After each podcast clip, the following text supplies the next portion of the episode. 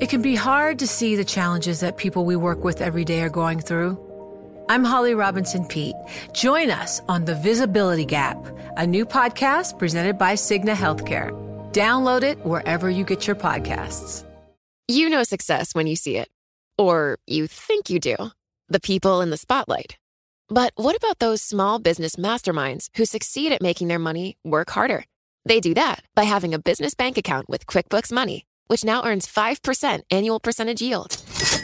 Making your money work as hard as you do? That's how you business differently. Learn more about QuickBooks Money at quickbooks.com slash 5APY. Banking services provided by Green Dot Bank, member FDIC. Only funds and envelopes earn APY. APY can change at any time.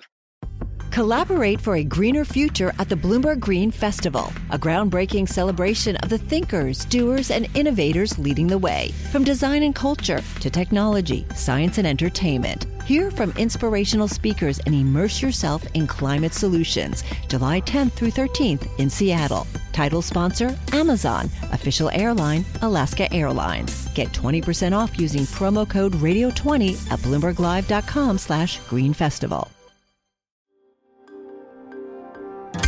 Le entregamos todo lo que necesita saber para comenzar el día. Esto es Bloomberg Daybreak para los que escuchan en América Latina y el resto del mundo. Buenos días y bienvenido a Daybreak en español. Es 9 de noviembre de 2021, soy Eduardo Thompson y estas son las principales noticias. Los futuros en Wall Street y las acciones en Europa y Asia están planos. El dólar cae, el oro y el crudo suben, el Bitcoin supera los 67 mil dólares.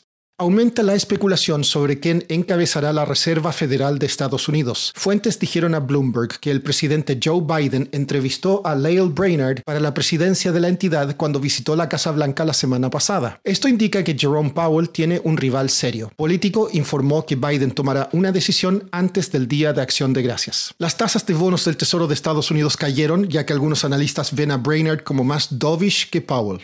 La Fed también advirtió de riesgos sistémicos. En su último informe de estabilidad dijo que los activos más riesgosos siguen expuestos a bajas significativas si la economía empeora y que las stablecoins son una amenaza emergente. También dijo que la fragilidad en el sector de bienes raíces comerciales en China puede extenderse a Estados Unidos y que podemos ver más periodos de fuerte volatilidad como el de los meme stocks. En noticias corporativas, Virgin Galactic planea tres vuelos de pasajeros al espacio por mes para 2023. Las acciones de la plataforma de juegos Roblox suben tras informar mejores suscripciones que lo esperado, y Robinhood dijo que hackers obtuvieron acceso a datos de unos 7 millones de clientes.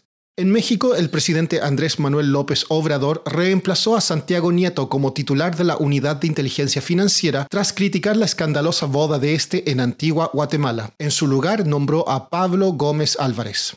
También en ese país la inflación en octubre fue del 0,84% mes a mes y acumula un alza del 6,24% en el último año. Ambas cifras estuvieron por encima de lo previsto por el mercado.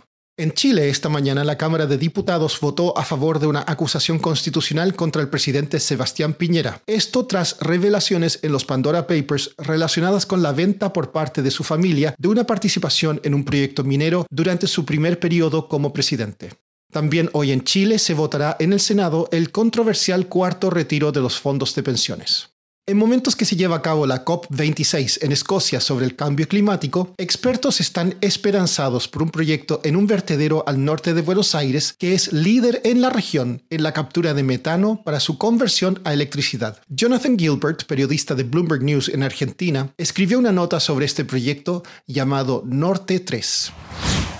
Bueno, el proyecto es significativo porque el, el metano es un gas de efecto invernadero muy importante hay un esfuerzo global para bajar emisiones de este gas, así que aunque el proyecto sea chiquito dentro de todo, es un esfuerzo importante en la región como para capturar metano. El proyecto captura el metano que emite un relleno sanitario, un vertedero, que son los restos de nuestra comida, residuo orgánico, y lo manda a una, una planta que lo convierte en luz, en electricidad.